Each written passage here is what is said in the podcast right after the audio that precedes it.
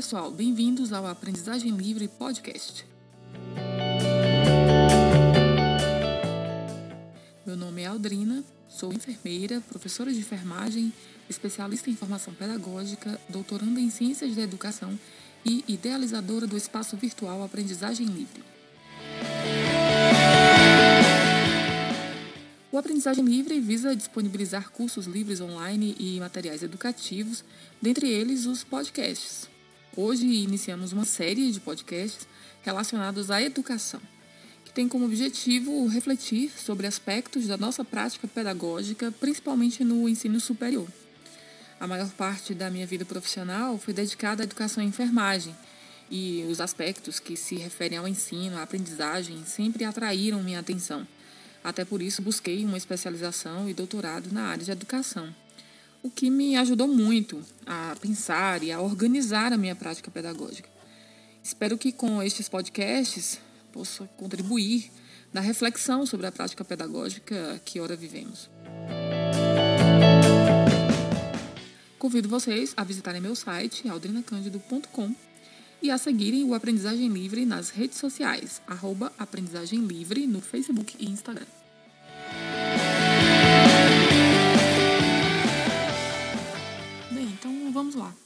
No primeiro podcast da série, vou expor algumas das minhas reflexões sobre avaliação digital, com base em leituras e na minha experiência prática ao elaborar e disponibilizar avaliações digitais.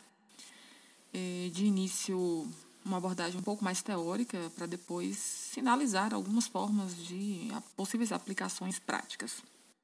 Todos sabemos que a avaliação é uma parte integral e necessária da aprendizagem. E aí surge uma pergunta: estamos avaliando a aprendizagem ou avaliamos para a aprendizagem? Podemos mencionar aí duas possíveis, dois possíveis tipos de avaliação. A avaliação somativa, aquela que é baseada em provas ou testes e que tem um foco no conhecimento dos resultados. E a formativa, que regula a aprendizagem, fornecendo informações importantes para o processo ensino-aprendizagem.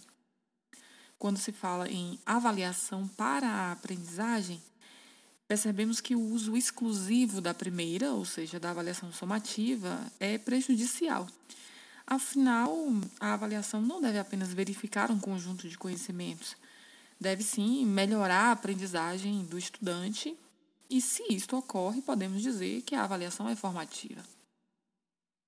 A compreensão que se tem do que é avaliação e os tipos de instrumentos assim como a forma que são construídos e utilizados é que dirão se a avaliação é somativa ou formativa.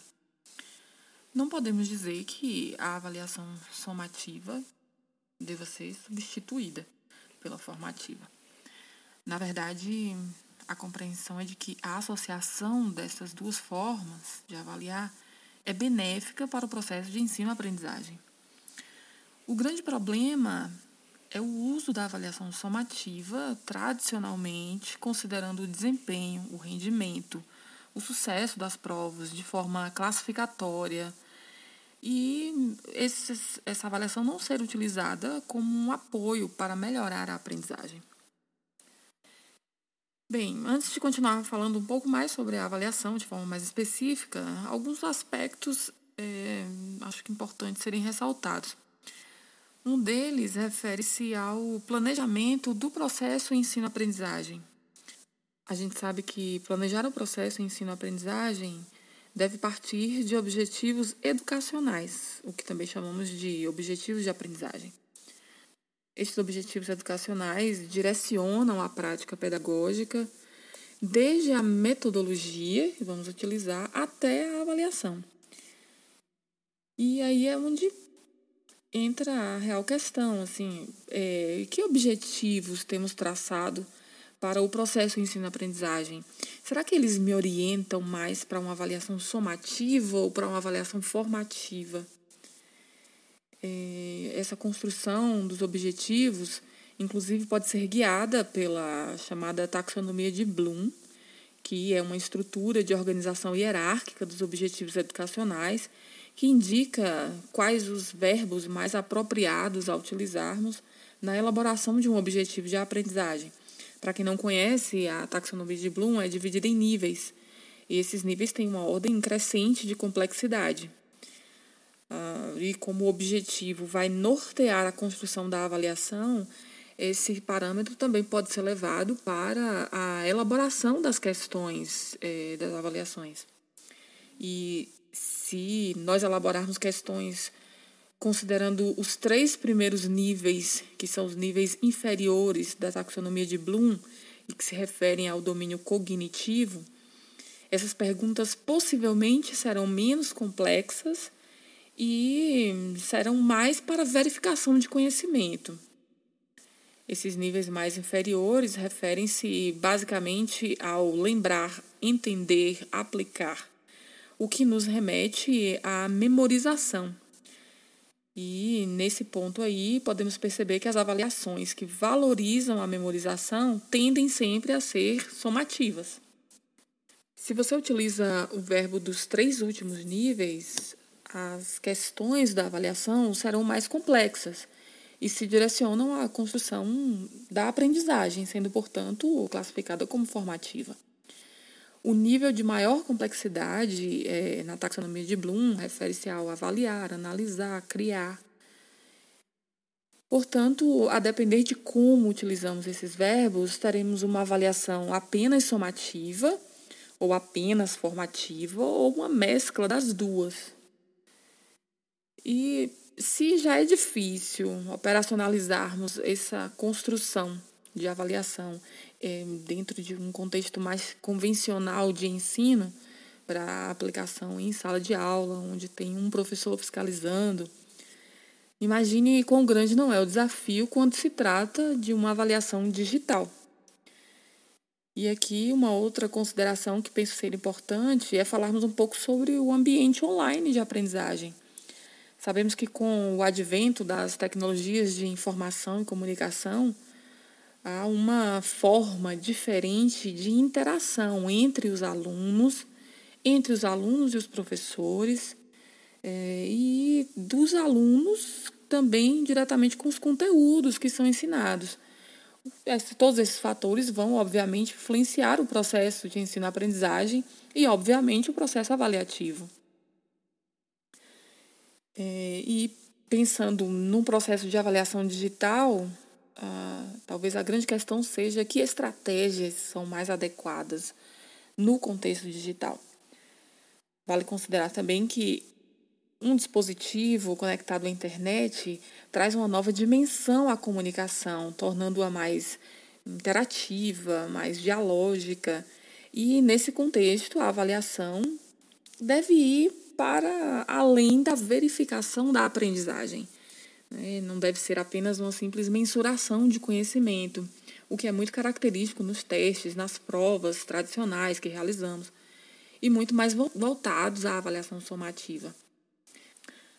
Talvez essa avaliação deva ir por um outro caminho, buscando a construção de significados pelo aluno e do desenvolvimento de estratégias para abordar problemas. É, essa busca, com certeza, aponta para uma avaliação mais adequada no contexto digital e com uma característica mais formativa. A interação que é proporcionada pelas tecnologias de informação e comunicação favorece uma aprendizagem também colaborativa. Portanto, o elemento de avaliação no contexto digital deve permitir uma liberdade de expressão do conhecimento, que pode ser construído tanto de forma individual quanto de forma colaborativa. E aqui volto a reafirmar a importância da utilização dos verbos partindo da taxonomia de Bloom é, e dos três últimos níveis da taxonomia, porque eles têm uma maior complexidade.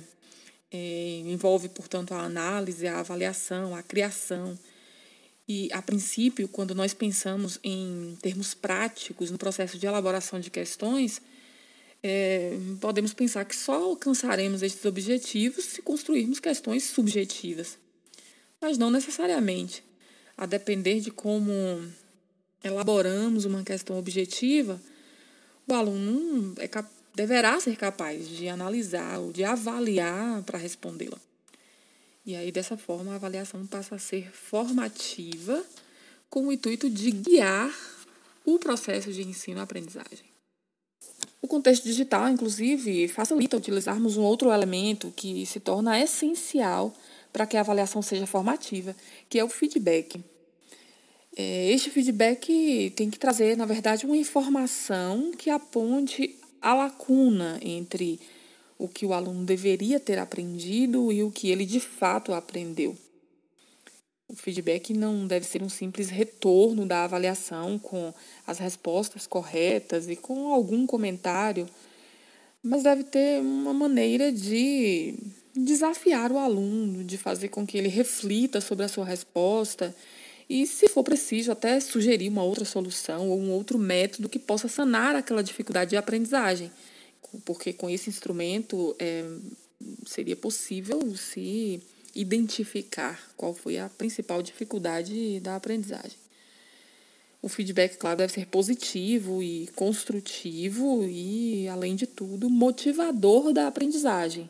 Ele deve ter um caráter psicopedagógico, já que ele indica o progresso do aluno permite orientar o processo de ensino-aprendizagem. Em termos mais práticos, é, vou citar dois exemplos de avaliação formativa e que podem ser é, aplicados no contexto digital. Um deles é o e-folio, que é um documento digital colocado online e compartilhado com o aluno ou com os alunos Claro, se for uma opção a atividade colaborativa, o que na maioria das vezes é o mais indicado. É, e nesse documento, este aluno pode participar, seja construindo uma resposta para alguma questão norteadora, para alguma questão instigante, ou sintetizando ideias sobre um determinado conteúdo, até mesmo elaborando reflexões é, seja relacionado ao conteúdo trabalhado ou a sua, o seu processo de aprendizagem. É, Pode-se, inclusive, criar uma pasta eletrônica e estes documentos serem depositados ali e compartilhados. É, e à medida que são construídos, já podem ir sendo acompanhados, acompanhado pelos professores. Um outro, uma outra forma de avaliação é, formativa seria o fórum, que no geral é criado baseado em uma temática específica e cada aluno vai expondo, fundamentando as suas ideias, aquilo que mais chamou a atenção, daquele conteúdo que foi trabalhado. O interessante dessas propostas é que é, pode favorecer um pouco mais de autonomia ao aluno para que ele de fato expresse aquilo que foi mais interessante, que lhe chamou mais a atenção é, o aluno se torna mais protagonista nesse processo e o professor perde um pouco mais o controle, né, o que é pedagogicamente é aceitável e, inclusive, indicado né, dentro do processo ensino-aprendizagem. Quanto à elaboração de instrumentos avaliativos, né, especificamente aquilo que chamamos de prova, é, testes, etc., é, pode comentar alguns, algumas questões, principalmente quanto à construção desses instrumentos. Se ao construirmos uma questão perguntamos é, alguma coisa iniciado com qual ou o que, na maioria, é, essas questões vão se referir ao primeiro nível da taxonomia de Bloom, que é lembrar é, é, é o nível mais inferior e o nível menos complexo. Claro que, assim, por classificar dessa maneira, não quer dizer que ele não seja importante. Ele é um caminho, ele é um passo, ele não pode ser, não se pode utilizar é, de maneira única e absoluta dentro do processo ensino-aprendizagem este nível da taxonomia de Bloom. É, é, porque nele as respostas tendem a ser um tanto mais precisas, mais entre aspas, exatas, é como se fosse aquela resposta ou não é aquela resposta. Já se você pergunta algo como ah, como você vê tal coisa, como você percebe tal coisa, está é, mais no nível de analisar, de avaliar, né, de criar alguma resposta mais específica, é, um pouco mais elaborada. Esse, essas questões descritas dessa forma atendem aos níveis mais superiores da, da taxonomia de Bloom, os níveis com maior complexidade.